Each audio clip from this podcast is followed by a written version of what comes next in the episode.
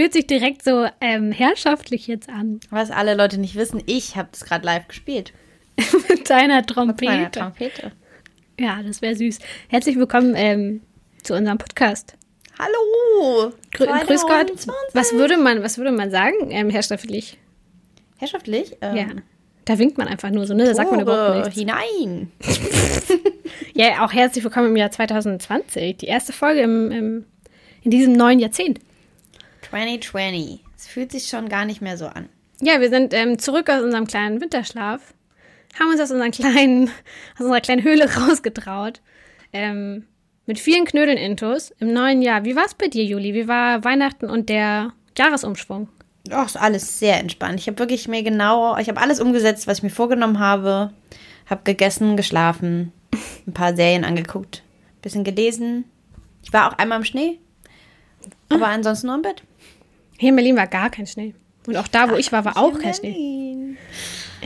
Was? Ja, Ich war tatsächlich ähm, im Fichtel äh, wollte ich gerade sagen, auf dem Fichtelberg. Also nicht auf dem drauf, aber an dem dran. Mit dabei. Und da war Schnee.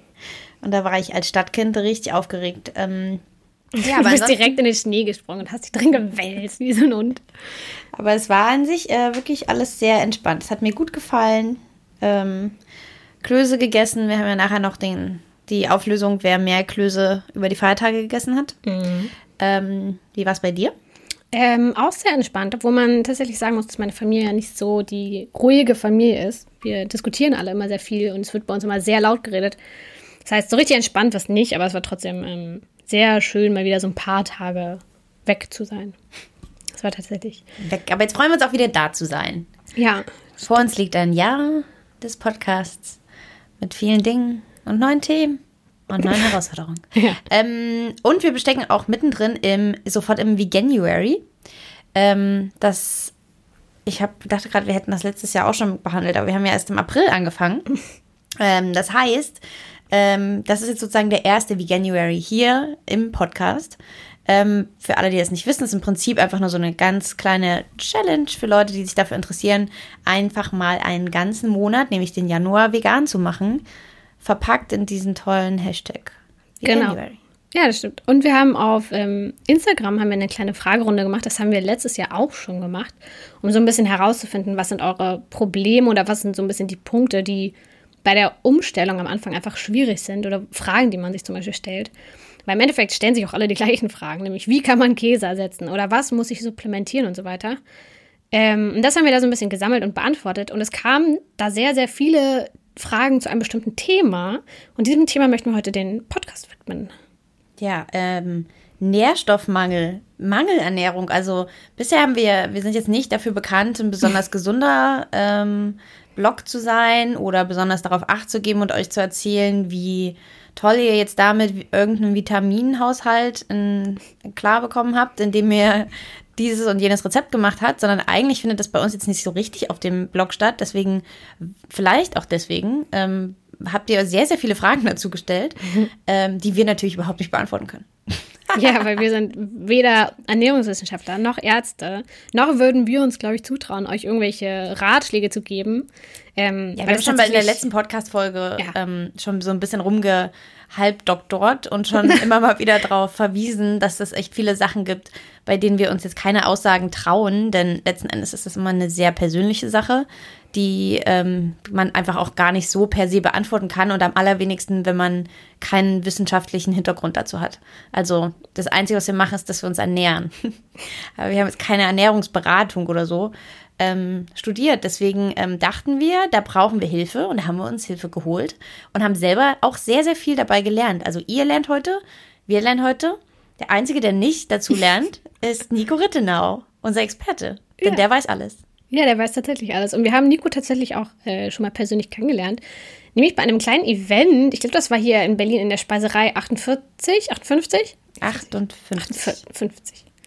Weiß ich, ich vertausche die 58. Zahlen immer. Ähm, genau, und das war das damals schon total interessant, weil das so ein, ähm, so, ein, so ein Mensch war, der einfach zu allem eine Antwort hat und der ganz viel geredet hat und total viel Wissen hat und total aufgeweckt war. Und es war super interessant, dem zuzuhören. Und daher hatten wir den auch so ein bisschen im Hintergrund. Äh, im Hinterkopf und haben uns gedacht, wir laden den einfach mal ein, imaginär. Er sitzt jetzt nicht hier bei uns. Aber wir haben ihm eure Fragen sozusagen weitergeschickt und er wird die heute so gut es geht beantworten. Aber vielleicht können wir erstmal kurz was zu ähm, Nico sagen, wieso der überhaupt so, so viel weiß. Der, der ist einfach ganz schlau, aber der hat auch schon ganz viele Sachen gemacht und er ist noch gar nicht 100 Jahre alt, wie man vermuten könnte. Ähm, denn er hat schon ein Bachelorstudium absolviert in Ernährungsberatung, mhm. ist ausgebildeter Koch, hat einen Abschluss zum Touristikkaufmann gemacht, studiert jetzt gerade im Master Mikronährstofftherapie und Regulationsmedizin. Ähm, und ansonsten könnt ihr, vielleicht habt ihr ihn schon mal gesehen auf ähm, einer Veranstaltung, denn er tritt immer mal als Speaker auf, leitet aber auch Seminare und ist auch Hochschuldozent am Plant-Based Institut in Berlin. Keine Ahnung, wie er das alles macht. Ja, das frage ich mich auch. Und er hat ein Buch, was ihr vielleicht kennen könntet. das hat er auch natürlich noch gemacht. Na klar. Ja, selbstverständlich. Und das heißt ähm, Vegan Klischee AD. Und da findet man ganz viele wissenschaftliche Antworten auf kritische Fragen zur veganen Ernährung. Und heute gibt ihr da sozusagen einen kleinen Einblick. Aber ähm, wenn ihr das Ganze nochmal ausführlich hier lesen und behandeln wollt und euch da ein bisschen informieren wollt, können wir euch das nur ans Herz legen. Genau. Kauft entweder das Buch oder guckt, er hat auch ein kostenloses E-Book mit dem Titel Die Ernährung der Zukunft. Und in diesem Jahr erscheint auch noch zusätzlich ein Kochbuch von ihm mit passenden Rezepten zu all dem Thema. Wow. Das ist, also wie gesagt, ich habe das Gefühl, es sind drei Personen in einer. Ja, aber Typ. er schafft es einfach. Ähm, genau, also wie gesagt, in diesem Buch geht es ja auch die ganze Zeit auch für ihn schon so eben um, ähm, wie versorgt man sich mit dieses und jenem, weil wie bekommt man seine Vitamine, ähm, was sind generell wichtige Lebensmittelgruppen, die man zu sich nehmen sollte. Die große Soja-Kontroverse wird da aufgeräumt. Also im Prinzip ist es wirklich sehr, sehr informativ und heute gibt es wie so eine Art kleinen Überblick dazu, zugeschnitten auf eben diese Fragen, ähm, die ihr uns gestellt habt. Ähm, Isa, hast du denn Nährstoffmangel? Weißt du das? Oder hm, achtest du darauf? Das klingt ganz böse. Äh, nee, ich achte darauf, aber also ich mache regelmäßige Bluttests. Ich gehe mal einmal im Jahr zum Arzt macht dann dort eine, eine, freiwillige Blutuntersuchung, denn wenn man kein wirkliches Problem hat wie Kopfschmerzen, Übelkeit oder irgendwas, ähm, muss man das selber übernehmen. Ähm, aber das mache ich und bisher sah meine Blutwerte auch immer ganz gut aus. Ähm, ich supplementiere aber B12. Also das mache ich. In Tablettenform. Und die Zahnpasta habe ich tatsächlich auch. Interessanterweise haben wir aber, wir haben ja schon reingehorcht. Mhm. Wir haben ja schon reingehorcht, was uns Nico ähm, empfiehlt. Und wir können euch sagen, dass wir danach ähm, noch mehr Sachen gemacht haben. Ja, das ähm, können wir am Ende dann nochmal. Wir dachten eigentlich, wir, wir wüssten ja alles, aber wir wissen gar nichts. Ähm, ja, also das kam auf jeden Fall auch ganz oft. Äh, muss man überhaupt erstmal per se diese Frage, muss man seine Blutwerte kontrollieren lassen und wie oft und wie viel kostet das. Auch das kann man übrigens, können wir direkt sagen, kann man gar nicht so pauschal sagen, denn man bezahlt eben oft für die Sachen, für die man sich testen mhm, lässt. Stimmt. Das heißt, wenn ihr bestimmte Werte testen lasst, kostet das dann einfach, keine Ahnung, mal 15 Euro, mal 20 Euro und summiert sich eben auf, je nachdem, wie viel ihr testen wollt. Ähm, und wie du schon gesagt hast, ähm, wer generell keine Beschwerden hat, äh, muss auch erstmal für einen Bluttest überhaupt bezahlen. Wenn ihr Beschwerden jedoch habt, aber auch wenn ihr mal vorher schon mal einen Mangel hattet, hatte ich auch gelesen, wenn man eigentlich schon mal so einen B12-Mangel zum Beispiel hatte äh, und zum Arzt geht, dann ist es auch sehr wahrscheinlich, dass du nicht dafür bezahlen musst. Hm. Ähm, aber pff, also ehrlich, ich habe schon mal eine Ärztin gehabt, die da wirklich sehr kulant war und das total gut fand, dass ich das gemacht habe und wir haben das dann sozusagen so ein bisschen hingedreht, damit ich es nicht bezahlen muss und haben mir so ein bisschen so ein paar Kopfschmerzen und und Schlaffheit angeredet und dann oh. musste ich es nicht bezahlen. Also, Krass. wenn eine nette Ärztin einen netten Arzt hat, kann sein, dass ihr das dann vielleicht auch so klären könnt. Ja, stimmt. Es gibt und ja auch weniger bezahlt. Ich glaube trotzdem für manche Sachen, glaube ich, da ja. kommt man dann nicht drum rum, ähm, das zu bezahlen, denn man kann ja auch nicht nur ähm, im Prinzip das Blut ähm, kontrollieren, sondern es gibt dann sowas, dass man Sachen im Serum erst testen und sehen kann. Das sind dann so die spezifischeren Werte und ich glaube, dafür muss man dann auch wirklich bezahlen. Ja, stimmt. Es gibt ja auch veganfreundlichere Ärzte. Es gibt tatsächlich im Internet, glaube ich, Listen, wo man Ärzte finden kann, die sich damit besonders gut auskennen und die dann euch bestimmt auch bei so einem Bluttest viel besser nochmal aushelfen können, als wahrscheinlich so der Standardarzt, ähm, der vielleicht gar nicht so genau weiß, wie das ist mit dem Vegansein und den Mängeln oder Vitaminen oder was auch immer. Ähm, genau, aber da geht Nico auch nochmal drauf ein. Wollen wir einfach mal ähm, einsteigen? Obwohl, wie, was machst du denn, bevor wir hier einsteigen? Was genau machst du das. denn? Ich hatte mal ein Kombipräparat mhm. und habe aber das das letzte Mal nicht mehr bekommen.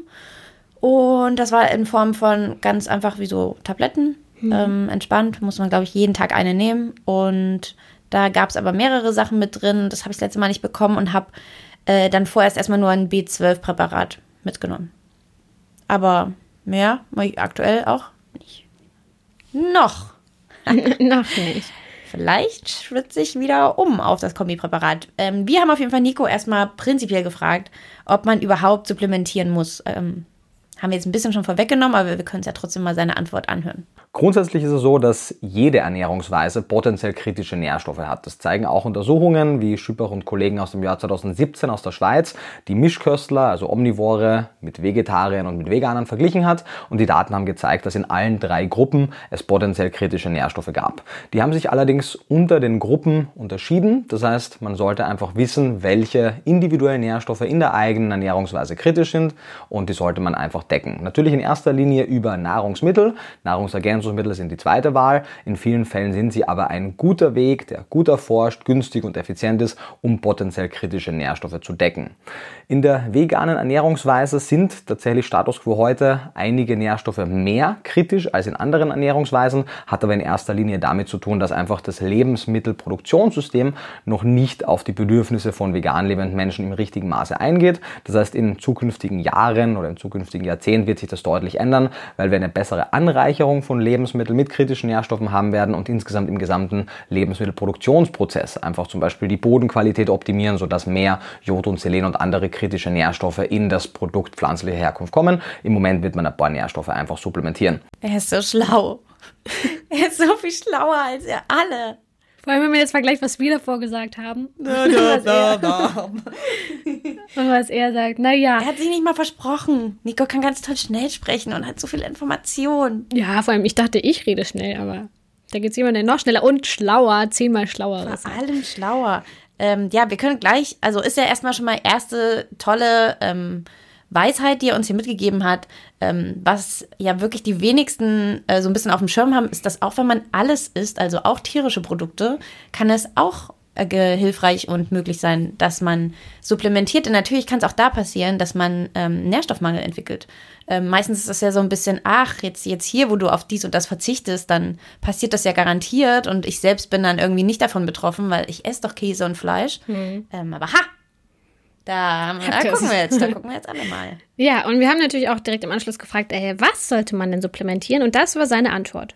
Insgesamt als kleiner Überblick vielleicht, also die DGE nennt in Deutschland zehn Nährstoffe als potenziell kritisch. Unter den Vitaminen ist es das Vitamin B12, das Vitamin B2, Vitamin D. Unter den Mineralien sind es fünf an der Zahl, Zink, Eisen, Jod, Selen und Calcium. Und darüber hinaus die langkettigen Omega-3-Fettsäuren EPA und DHA, und auch gewisse Aminosäuren als Bausteine der Proteine, zum Beispiel das Lysin.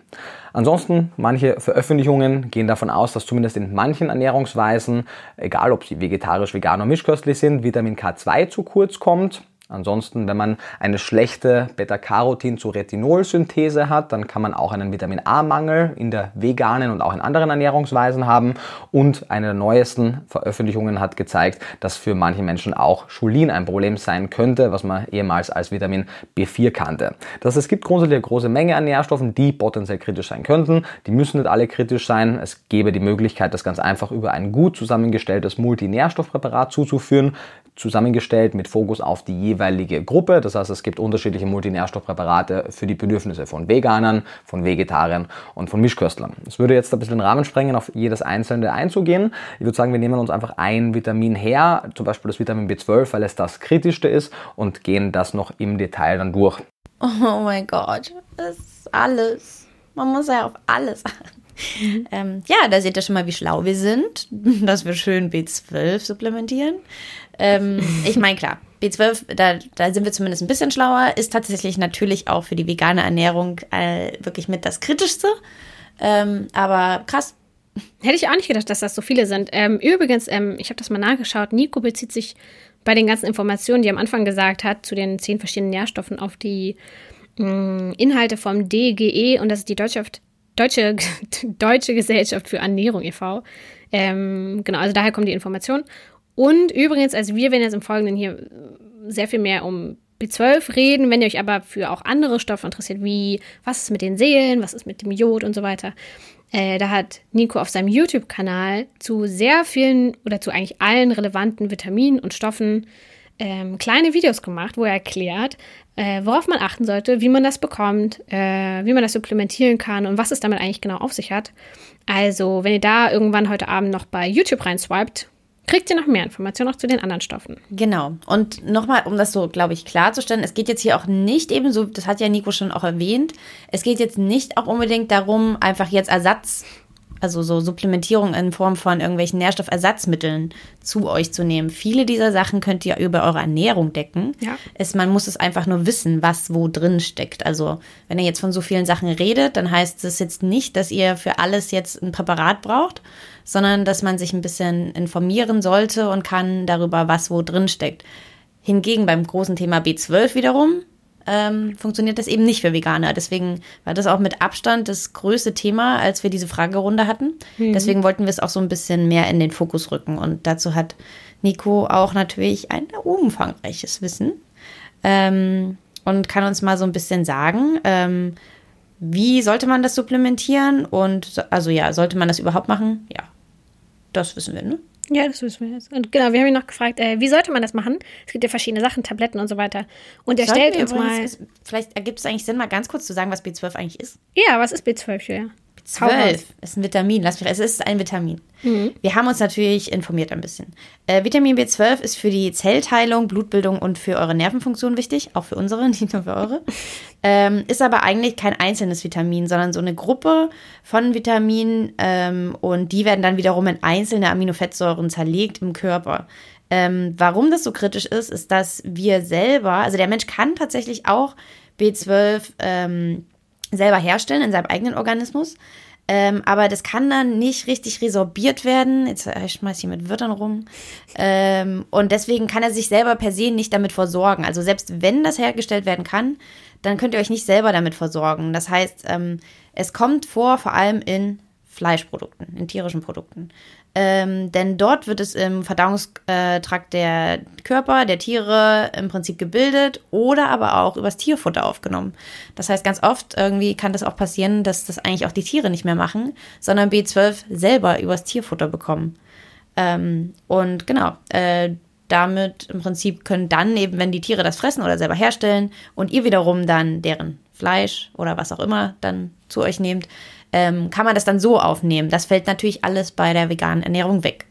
Und deswegen tatsächlich muss man es supplementieren und kann es leider nicht über ganz normale Ernährungs-, Obst, Gemüse, was auch immer aufnehmen.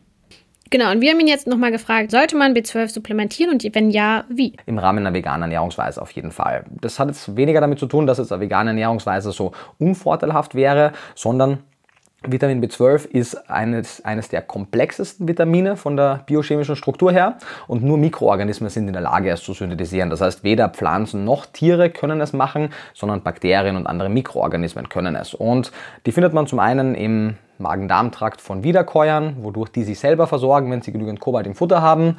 Ansonsten kriegt man ihn über die Nahrungskette meistens über gewisse tierische Produkte, die man isst. Wenn man jetzt die tierischen Produkte komplett aus seiner Ernährungsweise streicht und von den zwar verfügbaren, aber weniger gängigen pflanzlichen B12-Lieferanten keine zu sich nimmt, das sind so Dinge wie gewisse, gewisse Algen, wie die Chlorella-Alge, gewisse mit Propionibakterien, fermentierte Lebensmittel, die allerdings nicht gängig sind. Man weiß mittlerweile, dass die Wasserlinse Linse, Entengrütze wird ja auch genannt, potenziell eine B12-Quelle sein kann. Also das sind Dinge, die wir nicht wirklich regelmäßig essen in der westlichen veganen Ernährungsweise und deswegen empfehlen wir ganz einfach zu supplementieren. Supplementieren wird auch den Vegetariern gut tun, weil Eier keine gute B12-Quelle sind aufgrund der geringen Bioverfügbarkeit und somit nur Milchprodukte bei den Vegetariern bleiben. Und das National Institute of Health sagt auch, dass Menschen jenseits der 50 B12 über angereicherte Lebensmittel oder Nahrungsergänzungsmittel supplementieren sollten, weil in dem tierischen Lebensmittel B12 an Protein gebunden ist und die Magensäure von älteren Menschen das nicht immer im optimalen Verhältnis aufspalten kann, vor allem wenn man so Sachen wie Säureblocker und ähnliches nimmt. Das, es gibt einige Gruppen für B12 beispielsweise, die supplementieren sollten. Veganer sind hier nicht die einzigen. Wenn man sich dafür entscheidet, B12 und auch andere Sachen zu supplementieren, ist es in vielen Fällen tatsächlich weniger relevant, was die Form der Darreichung ist, sondern es ist eher eine Frage der Dosis und der Frequenz, die man einnimmt. Also die Frequenz, in der man das Nahrungsergänzungsmittel einnimmt. So leisten für B12, es gibt Tabletten, es gibt die Zahnpasta mit B12, es gibt Spritzen, es gibt Tropfen. Grundsätzlich funktionieren, wenn sie die richtige Dosis aufweisen, alle diese Wege. Für die meisten Menschen wird der Weg Weg über die Tablette oder die Tropfen die gängigste sein. Wenn man sagt, man vergisst dauernd auf das Supplementieren, dann würde ich sagen, naja, nimm die B12 Zahnpasta. Aufs Zähneputzen wird man meistens nicht vergessen. Studien zeigen, dass wenn man zweimal täglich mit der B12 Zahnpasta seine Zähne putzt, dann kann man seinen B12-Bedarf damit decken. Spritzen, Depotspritzen kann man verwenden, dann muss man gar nicht oft daran denken, sondern reicht es auch, wenn man in größeren Abständen, je nachdem, welche Dose man verwendet, die Spritzen mit B12 verwendet. Aber für die meisten Menschen wird einfach eine tägliche Gabe in Form von Tabletten oder Tropfen oder auch angeraten Lebens Lebensmittel funktionieren. Ja, also voll interessant zu wissen, dass tatsächlich, egal welchen Weg man nimmt, Hauptsache man nimmt einen Weg. Ähm, weil ich habe mich auch tatsächlich oft gefragt, ob jetzt die Tabletten gut oder schlecht sind oder äh, ob nicht Tropfen irgendwie besser sind. Aber eine Frage, die wir dazu noch bekommen hatten, war, kann man B12 überdosieren. Und dazu kann man auf jeden Fall sagen, dass es überhaupt nicht schlimm ist, wenn man so viel B12 nimmt. Ähm, das wurde tatsächlich getestet und es wurde auch herausgefunden, dass es eigentlich ähm, keine negativen Effekte bisher äh, gebracht hat. Ja, es kam auch immer mal die Frage, ähm, wenn man doch gar nicht so viele Mikrogramm im Prinzip pro Tag davon braucht. Also es gibt ähm, so ein paar Schwankungen. Man spricht so ungefähr manchmal von drei Mikrogramm, aber es gibt auch andere ähm, Studien, die so sechs bis zehn Mikrogramm empfehlen. Ähm, da kam auch auf die Frage, dass auf dem Präparaten eine viel, viel höhere Dosis ähm, draufsteht. Ähm, und daher wahrscheinlich dann die Frage mit dem, ob man das nicht auch überdosieren kann. Ähm, aber es wird oft nicht der komplette, ähm, die komplette Mikrogrammanzahl überhaupt absorbiert vom, äh, nee, resorbiert vom Körper. Hm. Das heißt, es ist nur eigentlich ein, ein Bruchteil sozusagen dessen. Und ich glaube, deswegen ist da auch so viel drin. Ja, und genau das haben wir auch Nico nochmal gefragt. Wie häufig und in welcher Dosis sollte man B12 denn zu sich nehmen?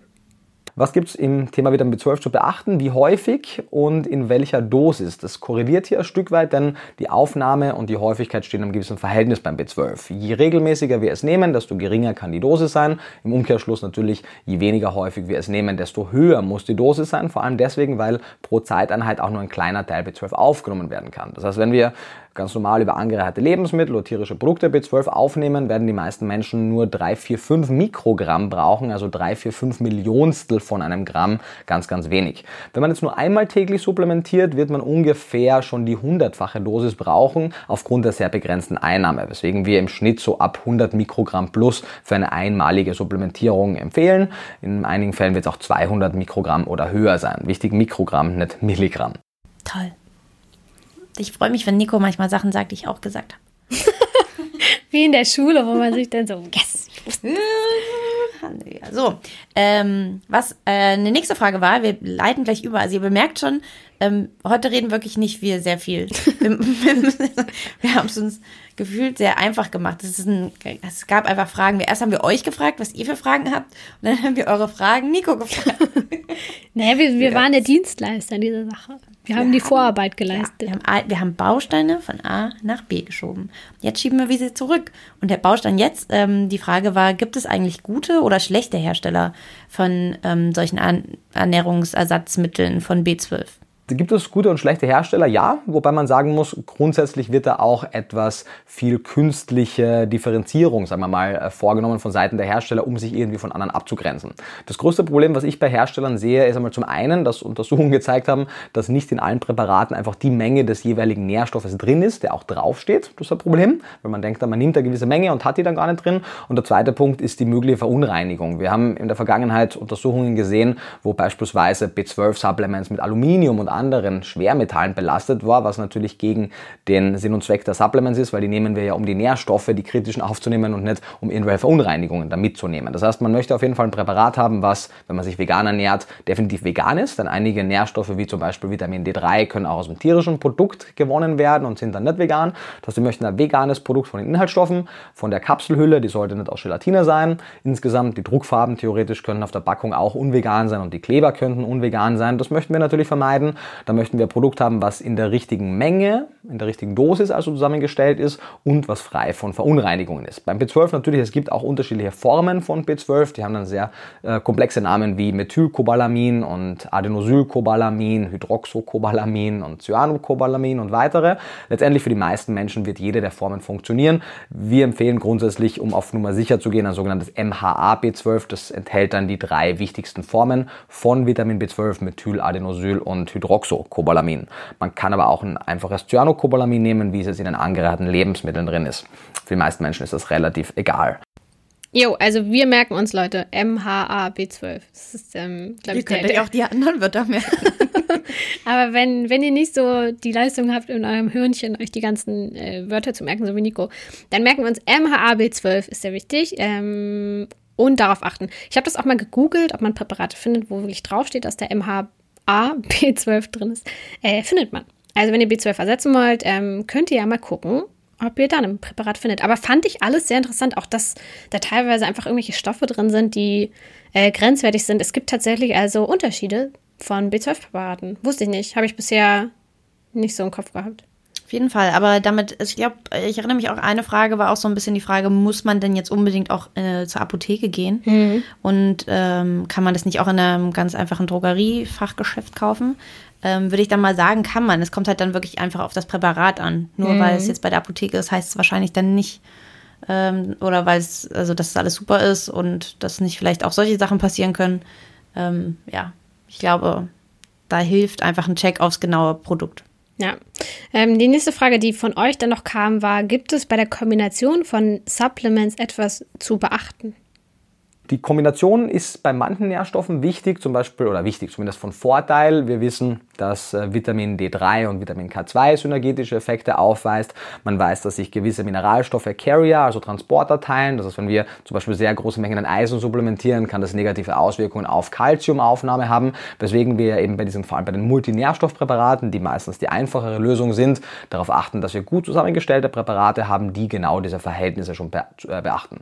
Beim Thema Vitamin B12 ist ist hier weniger relevant. Es gibt zwar zum Beispiel die Kombination von B9, B6 und äh, B12, die wichtig ist für, die, für den Abbau von Homozystein, so Methionin. Das heißt, da sind schon mehrere Vitamine in vielen Komplexen auch beteiligt. Allerdings bekommen die meisten vegan lebenden Menschen, wenn sie sich ausgewogen ernähren, ausreichend B9 und B6. Das heißt, das B12 ist hier das Relevanteste. Ja, wieder was gelernt. Ähm, das habe ich ja anfänglich schon ein bisschen erwähnt. Ähm, wir haben eben, nachdem wir die Antworten von Nico gehört haben, uns auch direkt nach Kombipräparaten umgeschaut. ähm, ich meine, das, was halt ganz geil ist, ist, dass dir halt dann schon mal jemand auch abgenommen hat. Also wenn du das gute Produkt gefunden hast, dann ist ja gut, dass sich schon mal jemand beschäftigt hat damit, was gut zusammenpasst und was du alles brauchst. Ähm, also ich habe wirklich selber mitgenommen, Kombipräparate ähm, sind auf jeden Fall eine gute Sache und man versteift sich immer ein bisschen sehr auf dieses B12, weil es so das große Thema ist, aber es gibt einfach eben auch noch andere Sachen, bei denen man ein bisschen achten sollte und bei denen so Kombipräparate einfach helfen können. Ja, das stimmt. Und Denn man will ja nicht, dass es dann zum Schlimmsten kommt, dass man dann vielleicht ja. mal eben einen Mangel entwickelt. Also, ne, wir haben ja schon gesagt, dass es, ähm, es gibt viele Sachen, die ihr einfach ganz normal über die Ernährung aufnehmen könnt, aber nicht jeder achtet dann immer sofort darauf, habe ich auch genug Gemüse mit Eisen oder so zu mir genommen ähm, wie sind meine Werte. Und wenn man das auch nicht immer kontrolliert, dann hat man im schlimmsten Fall eben einen Mangel. Ähm, die Frage bei euch war dann direkt, wie bemerkt man denn überhaupt einen B12-Mangel? Die Mangeldiagnostik ist bei Nährstoffen oft deutlich komplexer, als man auf den ersten Blick denkt, weil bei einigen Nährstoffen wie zum Beispiel B12 die Mangelsymptome erst kommen, wenn es tatsächlich schon sehr fortgeschritten ist. Das heißt, wir wollen es nicht darauf ankommen lassen, dass Leute Symptome entwickeln, sondern schon von Beginn an die Zufuhr sicherstellen. Die häufigsten Symptome bei B12-Mängel sind am Anfang relativ unspezifisch, Schlaf-Wach-Rhythmusstörungen, ähm, gewisse Taubheit in den Extremitäten. Das wird dann irgendwann irgendwann einmal noch schwerer in Bezug auf Gedächtnisstörungen. Es können auch depressive Verstimmungen eintreten. Fruchtbarkeitsstörungen können zum Teil mit B12, aber auch anderen Nährstoffen zu tun haben. Aber all diese Symptome können natürlich auch auf andere Nährstoffmängel zutreffen, weswegen ich da jetzt nicht der Freund davon bin, zu sagen, wir warten und versuchen dann Symptome zu deuten, sondern wir stellen einfach eine Bedarfsdeckung sicher. Grundsätzlich, wenn man leichte Mangelsymptome hat, dann sind die immer reversibel, das ist gar kein Problem. Ab einem gewissen Punkt sind die aber zum Beispiel beim B12 nicht mehr reversibel, weswegen es eben wichtig ist, von Anfang an darauf zu achten. Einmal am Anfang, wenn man sich für die vegane Ernährung entscheidet, einen Bluttest zu machen, dann die entsprechende Supplementierung zu wählen und dann nach einer gewissen Zeit noch einmal zu testen, ob das alles so funktioniert, wie man möchte. Und dann muss man auch nicht mehr die ganze Zeit engmaschig testen. Das finde ich tatsächlich total schlau. Also am Anfang, wenn man sich vegan ernährt, mal einen Bluttest machen, habe ich nicht gemacht, aber wäre ja voll gut zu wissen, ähm, wie es vor der Ernährung war, vor der Ernährungsumstellung und danach. Es gibt auch Leute, die dann ähm, auch sagen, dass sie auch eben, weil sie sich endlich mal damit beschäftigt haben, bessere Blutwerte letzten Endes haben. Also, dass sie merken, dass wenn sie danach nochmal wiederkommen und das Ganze testen lassen, ähm, dass man dann einfach seine eigenen Werte verbessert, weil man eben vorher, wo man alles gegessen hat, nicht so sehr auf sowas geachtet hat. Und auf einmal, weil vielleicht diese Bilder von der Mangelernährung und von B12 und was passiert mir jetzt nicht alles, uns überhaupt erstmal anfangen, damit zu beschäftigen. Und so eine Folge wie heute hören. Mensch. ja. Das ist ja, ähm, das ist ja total sinnvoll. Ich glaube, damit sind wir sogar mit den B12-Sachen erstmal so grob durch, ne? Ja, aber ich glaube, jetzt kommt noch kurz was. Ähm, wir haben nämlich auch gefragt, ähm, welche Werte sollte man beim Arzt kontrollieren lassen? Und äh, da kommt auch noch mal eine interessante Antwort ähm, zum B12, glaube ich. Ich hoffe, ich, ich teaser jetzt hier nichts an, was da nicht kommt, aber wir hören mal rein. Ich würde die Frage weiterhin am Thema oder am Beispiel Vitamin B12 abhandeln. Es gibt natürlich für jeden Nährstoff eigene Tests und auch hier kann man ganze Buchkapitel dazu schreiben, was wir auch gemacht haben in der Neuauflage von Vegan Klischee.de, die ab März im Handel verfügbar ist, haben wir ein neues Zusatzkapitel, wo auch eine komplette Tabelle zu sehen ist, wo alle kritischen Nährstoffe ausgewiesen sind und dann wird gezeigt, an welchem Laborparameter kann man einen Mangel feststellen, welche Referenzwerte hatte, haben die einzelnen Werte, also wo sollten wir uns befinden und wenn wir die ausgleichen wollen die Defizite in welcher Höhe und mit welchem Präparat, in welcher Form und welcher Dosis sollten wir das am besten machen. Ich denke, das ist eine ganz gute Übersicht. Und beim B12 ist es so, dass es grundsätzlich vier relevante Marker gibt. Das sogenannte Serum B12, der Holotranscobalaminwert, das Homozystein und die Methylmalonsäure. Das gängigste, also der gängigste Wert von denen ist das Serum B12. Das wird auch von der Krankenkasse bezahlt und ist jener Marker, der meistens genommen wird, wenn man einfach zum Arzt oder der Ärztin geht und sagt, ich würde gerne B12 testen.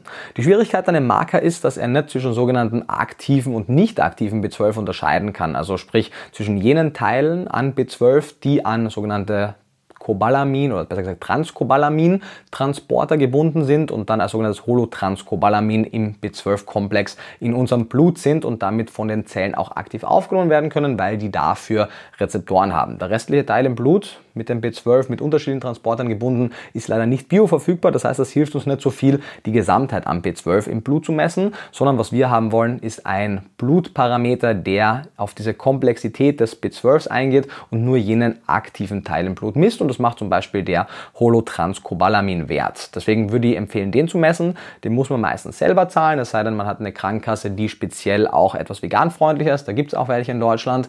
Aber für die meisten Fälle wird man das einfach selber bezahlen. Kostet nicht wahnsinnig viel. Ich glaube, es war zuletzt etwas um die 30 Euro. Aber der Holotranscobalamin-Wert stellt dann sicher, dass man weiß, wie hoch der Anteil an aktiven B12 in der Gesamtmenge an B12 in der Blutbahn ist. Die anderen zwei Werte, Homozystein und Methylmalonsäure, sind auch beide relevant. Allerdings sind sie nicht von jedem Labor durchführbar. Sie sind deutlich teurer und deutlich unspezifischer. Vor allem das Homozystein, weil wir haben ja schon vorhin kurz gehört, Homozystein wird ja von B12, B9 und B6 abgebaut. Das heißt, ein erhöhter Homozysteinwert sagt einmal im ersten Moment nichts anderes, als dass definitiv ein Mangel an einem oder mehrere dieser drei B-Vitamine vorliegt. Da müsste man über weitere Ausschlussverfahren ausschließen, dass es nicht vielleicht B6 oder B9 ist. Und Methylmalonsäure ist eigentlich ein guter Marker denn er ist der einzige gängige Marker, der tatsächlich auch zeigen kann, ob B12 auch in der Zelle richtig verstoffwechselt wird und funktioniert. Er ist außerdem weniger invasiv, weil er über den Urin gemessen wird, aber Nachteil, er ist deutlich, deutlich teurer und nicht alle Labore können ihn messen, plus er ist kein guter Frühzeitmarker, weswegen wir eben am Ende des Tages wieder da zurück zurückgehen und sagen, wir nehmen den Holotranscobalamin-Wert. Wie oft sollte man ihn checken lassen, wenn man sich zum Beginn vegan ernährt, macht es Sinn, einmal einen Status Quo zu haben. Dann sollte man entsprechend den Vorgaben, je nachdem wie oft man supplementiert, seine Supplementierung sicherstellen und dann nach einiger Zeit, vielleicht nach drei bis sechs Monaten nochmal testen, ob es gut funktioniert. Das Schöne ist, dass B12 relativ lang gespeichert werden kann. Das heißt, wenn man von einer mischköstlichen Ernährung kommt, wird man definitiv nicht sofort in den Mangel verfallen, selbst wenn man am Anfang nicht optimal supplementiert. Aber dann weiß man eben, in welche Richtung es geht. Und dann, wenn man das rausgefunden hat, dann reicht es auch in deutlich größeren Abständen alle paar Jahre mal zu testen, solange man weiter regelmäßig regelmäßig supplementiert, weil dann wird ja alles passen. Und ansonsten ist es dann nur wichtig, wenn vielleicht gewisse Primärerkrankungen vorliegen oder man plötzlich neue Medikamente einnimmt, die vielleicht einen Einfluss auf den Mikronährstoffhaushalt in Bezug auf B12 haben, dann wird das ein bisschen engmaschiger kontrolliert, aber ansonsten muss man das auf jeden Fall nicht machen. Also, ähm, okay, also Learning 1, Kombipräparate. Learning 2, ähm, das Buch von Nico kaufen mit zum Arzt nehmen. Der, meine Ärztin soll das bitte einfach durchlesen und soll das machen. Es ist wirklich unglaublich, ähm, wie er das alles so schnell und schlau sagen kann. Ja, Learning 3 übrigens. Er hat ähm, gesagt, wie gerade eben gesagt, ich habe ich hab das, das muss ich mir nochmal, ich muss den Podcast nochmal anhören. Ja, Learning 3 B, B12 MHA ist auch noch was, was wir uns unbedingt merken sollten. Ja. Learnings, Puh. Learnings, Learnings. Ja, man fühlt sich wieder ein bisschen wie in der Schule, wo man, wo man die ganze Zeit zugehört hat und versucht hat, alles mitzuschreiben, aber irgendwie kann man überhaupt nicht hinterher. Ähm, aber dieser Podcast bleibt und ihr könnt ihn einfach fünfmal anhören und vielleicht habt ihr es dann alles verstanden. Und genau, ansonsten wirklich. Also holt euch wirklich einfach sonst dieses Buch ja. ähm, und alles, was Nico sonst noch macht. Ähm, der hat wirklich Ahnung und es ist, ähm, dann könnt ihr das in eurer Geschwindigkeit, so oft ihr wollt, durchlesen. Ich werde es auch ein paar Mal lesen, glaube ich. Ähm, aber es ist wirklich alles sehr, sehr interessant. Und ich meine, wir reden hier gerade von B12. Also es ist ein ganz, mhm. ganz kleiner Teil von ganz, ganz vielen Dingen. Ähm, er hat ja schon einige andere Sachen wie eben Jod, Eisen und so weiter angesprochen. Das heißt, dass dieses ganze Themenfeld, das ist noch, es geht unendlich weiter. Und wir können das jetzt auch, also wir können jetzt eine Folge zu jedem dieser Stoffe machen. Ähm, machen wir nicht. äh, aber ja, also ich glaube, das, ähm, das ist unendlich weit, dieses Feld. Wir verweisen auch hier nochmal auf ähm, den YouTube-Kanal von Nico und auch auf dieses E-Book, das kostenlose, was ihr downloaden könnt. Da steht auch tatsächlich sehr, sehr viel nochmal zu drin und ist total interessant. Ähm, genau. Aber wir kommen jetzt auch schon zur allerletzten Frage und die hat gar nicht mehr so viel mit B12 zu tun, ähm, sondern mit Proteinen. Denn eine der meistgefragten äh, Sachen, die man so als Veganer hört, ist tatsächlich, wo bekommst du denn dein Protein her? Ähm, und kann man mit einer veganen Ernährung überhaupt genug Protein zu sich nehmen, vor allem wenn man vielleicht sogar Sportler ist? Ähm, und Nico hat das gesagt. Menschen haben fälschlicherweise den Glauben, dass man in der veganen Ernährungsweise quantitativ zu wenig Protein bekommt oder qualitativ nicht genügend hochwertiges Protein, dass die sogenannte biologische Wertigkeit nicht hoch genug wäre, die Verdaulichkeit und ähnliches. Letztendlich wissen wir schon seit 1946, seit den frühen Versuchen von Dr. Mark Hexted, aber dann auch in den 90er Jahren äh, Peter Bellet und viele weitere Forscher, dass man in einer rein pflanzlichen Ernährungsweise genug Protein zuführen kann, um ausreichend versorgt zu sein. Wichtig ist es natürlich, dass man auf eine gewisse Vielfalt in Ernährung zurückgreifen kann. Das heißt, um eine sowohl quantitative als auch qualitative optimale Proteinzufuhr zurückgreifen zu können, brauchen wir ganz einfach ausreichende Mengen an Vollkorngetreide, an Hülsenfrüchten, ein paar Nüsse, Samen, also unterschiedliche Proteinlieferanten, die im Laufe des Tages oder auch im Laufe der Woche gegessen werden, sodass sich die unterschiedlichen Aminosäuren der einzelnen Proteine, also deren einzelne Bestandteile, untereinander komplettieren und vervollständigen können. Das muss man nicht wie früher gedacht in jeder Mahlzeit machen. Das heißt, selbst wenn ich in der Früh zum Beispiel ein Brot esse, also ein Vollkorngetreide, Getreide und am Abend Hülsenfrüchte, komplettieren sich diese zwei Lebensmittel immer noch und ergänzen sich gegenseitig und werten sich gegenseitig in ihrer biologischen Wertigkeit auf. Das heißt, wichtig ist einfach nur seinen Kalorienbedarf zu decken. Das ist eigentlich der wichtigste Parameter. Wenn man seinen Kalorienbedarf deckt, isokalorisch isst und aus den Vollkorngetreiden, Hülsenfrüchten, Nüssen und Samen wählt, dann wird man rein rechnerisch einen Proteinmangel nicht bekommen können. Wenn man jetzt Kraftsportler ist oder generell auf Hypertrophietraining trainiert, dann wird man deutlich mehr als die empfohlenen 0,8 Gramm brauchen, wird man meistens sogar verdoppeln. Dann wird es manchmal sinnvoll sein, einfach wie auch in der Mischkost ein Proteinpulver zu verwenden. Die gibt es auch rein pflanzlich, aus Erbsen oder Reisprotein zum Beispiel, einfach um sich selbst das zu erleichtern, seine Proteinzufuhr sicherzustellen. Aber für den Otto-Normalbürger reicht die 0,8, 0,9 Gramm pro Kilogramm Körpergewicht aus den offiziellen Empfehlungen und große Analysen zeigen auch, dass Veganer nicht zwingend mehr brauchen als die Mischköstler, solange sie eben ausreichend von den unterschiedlichen Proteinlieferanten zu sich nehmen. Worauf man sonst noch achten sollte, grundsätzlich sollte man einmal darauf achten, dass man seinen einzigen Fokus nicht auf Protein legt. Weil Protein, meine, der Name Proteaios sagt ja schon von seiner Wortschöpfung her so das Erste und auch das Wichtigste. Protein ist ohne Frage wichtig, aber ich würde mir wünschen, dass Menschen die gleiche den gleichen Fokus auf irgendwie die Deckung von anderen Nährstoffen auch legen würden und dieselben Fokus und dieselbe Genauigkeit einfach darauf legen würden, ihren äh, Haushalt an Mikronährstoffen wie Vitaminen und Mineralstoffen sicherzustellen und nicht nur ihre Proteine zu zählen, auch wenn natürlich Protein wichtig ist. Ansonsten ist es tatsächlich sicherlich eins der einfacheren Themen, seinen Proteinbedarf zu decken im Vergleich zu anderen Mikronährstoffen oder auch anderen langkettigen Omega-3-Fettsäuren. Ist Protein tatsächlich sowohl für Athleten als auch für normale Bürger und Bürgerinnen nicht das große Problem, das rein pflanzlich zu decken. Auch hier natürlich gibt es eine Reihe an Ernährungsvideos, die heißen, wie kann man optimal seinen Proteinbedarf decken, rein pflanzlich, welche Wege helfen zur Optimierung der Proteinversorgung, brauchen Veganer mehr Protein als Mischköstler. Also da haben wir einige Videos auf YouTube und natürlich auch ein eigenes Buchkapitel in vegan Klischee.de.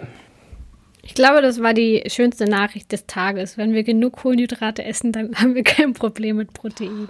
Das, genau das will ich hören. Das sind die Antworten, die ich brauche. Kohlenhydrate, ja. also, das haben wir abgedeckt. Kartoffeln, Kartoffeln, Brot, Brot. Ähm, klasse. Aber Nico hat gesagt, dass er Brot ist. Das finde ich klasse.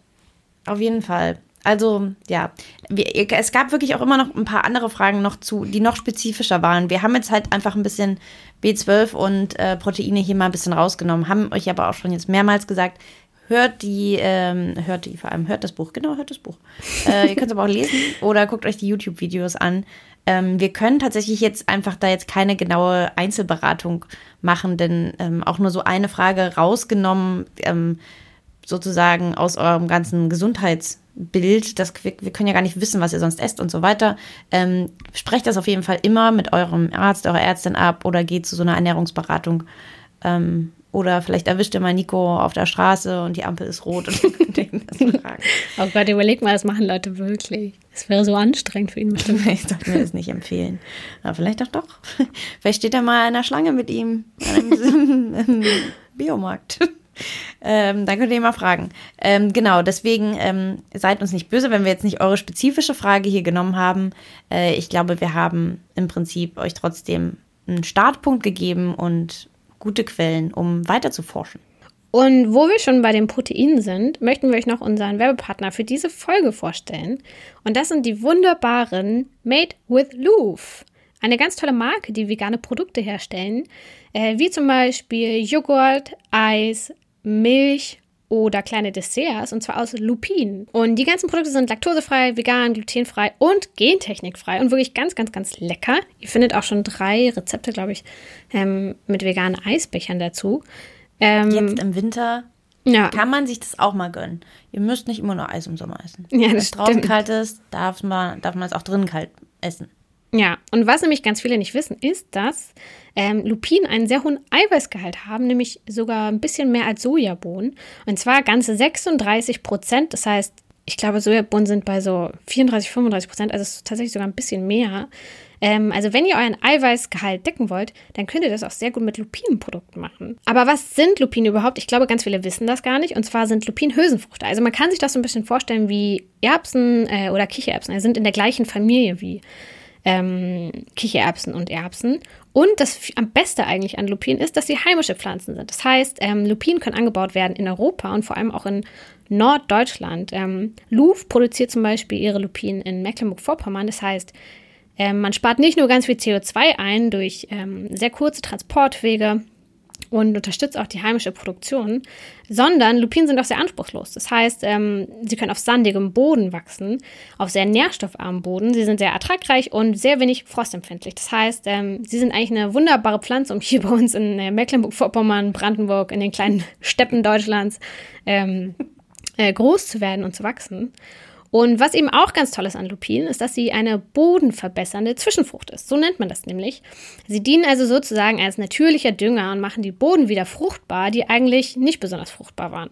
Und das machen sie, indem sie Stickstoff binden. Das heißt, Lupinen sind eigentlich eine ziemlich coole Pflanze, die nicht nur was Gutes tut für unseren heimischen Anbau, für ähm, eine nachhaltige Ernährung und für eine nachhaltige Landwirtschaft, ähm, sondern sie schmecken auch sehr, sehr gut in Form von Joghurts, Milch oder eben Eis, dem besten eigentlich von allem.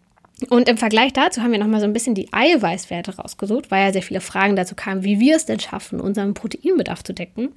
Ähm, das macht man natürlich durch, durch zum Beispiel Samen oder auch durch Erbsen und Bohnen. Und im Vergleich dazu haben zum Beispiel Kichererbsen 20 Gramm Eiweiß auf 100 Gramm, Kidneybohnen haben 22 Gramm Eiweiß auf 100 Gramm, grüne Erbsen haben 23 Gramm Eiweiß auf 100 Gramm und wie gesagt, die Lupine hat ähm, fabelhafte 36 Gramm.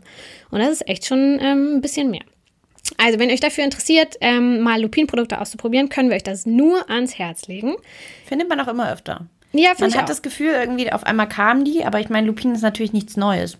Ja. Also es ist nicht, dass man jetzt hier irgendwas entdeckt hat und dann äh, hat man gemerkt, uh. Ihr müsst übrigens auch mal Lupinen googeln, die sind ganz hübsch.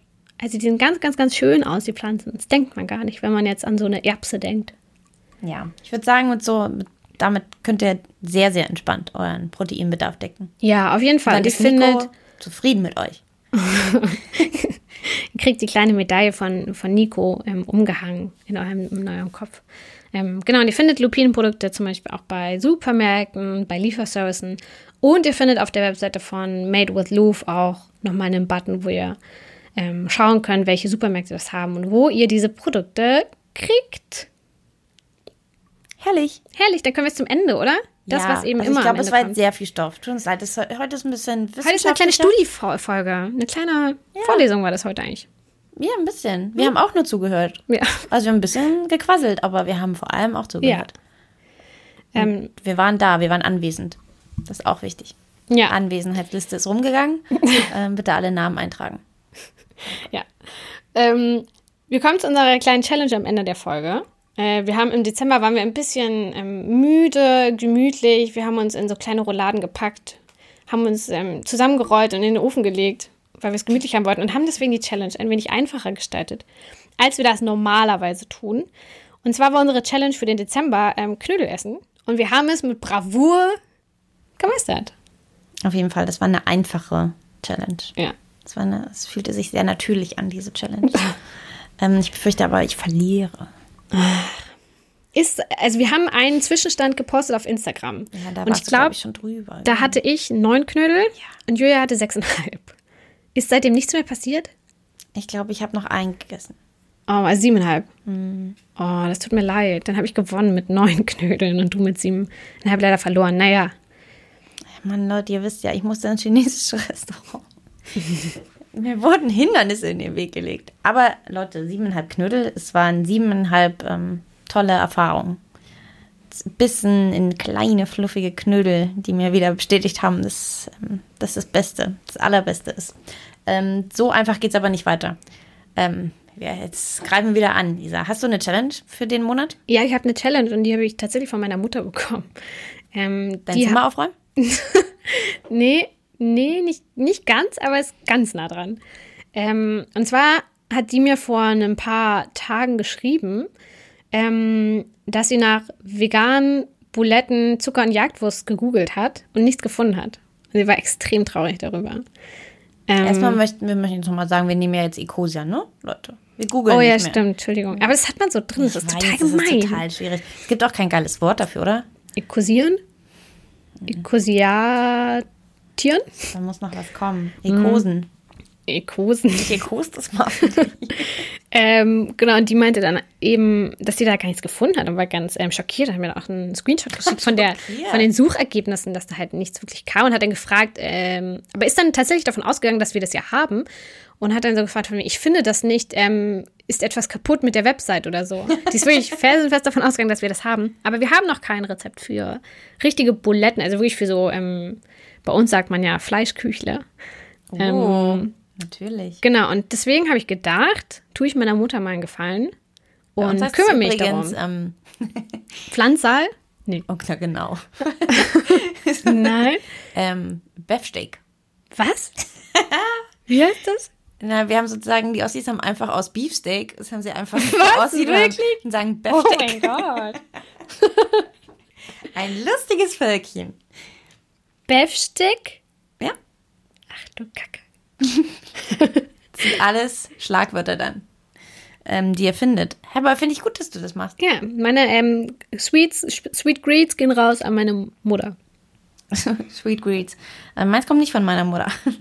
äh, ich habe meins selber mir ausgedacht. Ähm, und zwar ähm, werde ich, ich sage aber gleich, ich werde dann vielleicht nicht gleich mit einem Rezept um die Ecke kommen, sondern ich teste mich erstmal heran. Mhm. Ähm, ich mache selber vegane Butter. Uh, toll. Ähm, ja, das Problem ist so ein bisschen, ihr kennt das ja dann wahrscheinlich selber, was es so für Produkte gerade auf dem Markt gibt.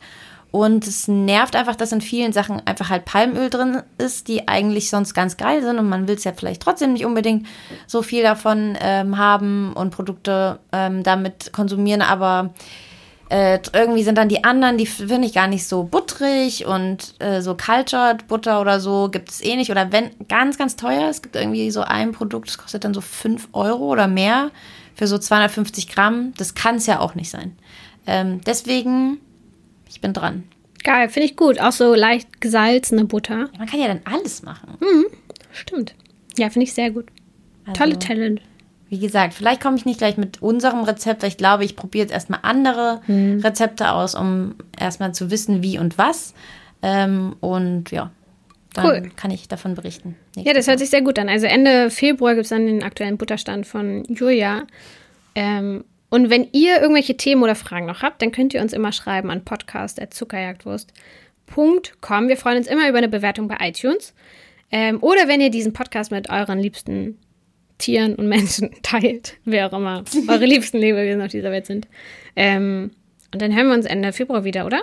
Haben wir alles? Genau, mach doch mal wie February. Nee, das muss, das muss anders noch heißen. February. Was hört sich an wie ein. February. Das hört sich komisch an. Ähm, ja, aber verlängert es doch ähm, mal. Probiert es doch mal vielleicht. Wenn euch der Veganuary schon gut gelungen ist, ähm, bleibt bei uns. Wo wir kurz noch beim Veganuary sind, ich habe mit äh, zwei, drei Leuten geredet, die tatsächlich gerade den Veganuary machen. Und rate mal, was bei fast allen dreien der Punkt war, wo sie dann wieder was Vegetarisches gegessen haben. Ich überlege. Herr Käse ist jetzt so einfach. Im Januar. Bezieht sich das jetzt unbedingt auf den Januar? Ja, also jetzt in den letzten zwei Wochen sind alle drei an einer Sache gescheitert. Im Januar? Was passiert denn Interessantes jetzt gerade? Nichts. Das ist eine Gruppe an Lebensmitteln, an der alle gescheitert sind. Nicht Das ist nicht Käse. Mhm. Nicht Honig. Mhm. Sind sie erkältet und wollen eine heiße Zitrone mit Honig trinken? Aber es ist ganz süß, dass du das denkst. Was ist es? Was ist ihr Problem? Na, sag mal, Ratte. Ich habe schon zwei Sachen Das geraten. passt. Das ist, da, da kommst du drauf. Kassler. Nein. Alle drei wollten Kassler essen. ähm, tatsächlich Süßigkeiten. Hä? Verstehe ich auch nicht. Aber da, da hat man sich doch gerade schon überfressen im Dezember dran. Was ist denn hier? Nee, aber ähm, ja, weiß ich auch nicht wieso. Es es ist vor allem, es gibt ja so viele vegane Süßigkeiten. Ich finde, das ist wirklich, also ich verstehe auch nicht, wie Leute abnehmen wollen mit veganer Ernährung. Also ich verstehe es schon und ich kapiere es schon, aber an sich gibt es so viele Süßigkeiten und so viel fettiges Essen. Aber sie machen trotzdem weiter. ja, Ja, das finde ich gut. Ja. Ich kenne auch Menschen, die machen das. Shoutout an die. Auch wenn ihr dann mal irgendwann denkt, oh Gott, ich möchte jetzt aber unbedingt was auch immer essen und es ist nicht vegan, hört nicht gleich auf damit. Das ist voll okay. Ja, auf jeden Fall. Ich finde, man kann sich auch ähm, immer irgendwie eine Sache gönnen, die man erstmal beibehält, wenn die einem besonders schwer fällt. Aber man sollte sich nicht wegen solchen kleinen Sachen dann ähm, stoppen lassen. Oder wenn es das Frühstück ist, was euch besonders schwer fällt, dann macht lieber drei Viertel des anderen Tages schon mal vegan, wenn euch das leichter fällt. Ähm, niemand muss perfekt sein. You can do it. Toll. You can do it. Wir gehen jetzt ähm, Bluttest Raus. machen und ähm, hören uns Ende Februar wieder. Wie bei B12 MHA, Leute. Ja, das merke ich mir jetzt. Bis ähm, Ende Februar.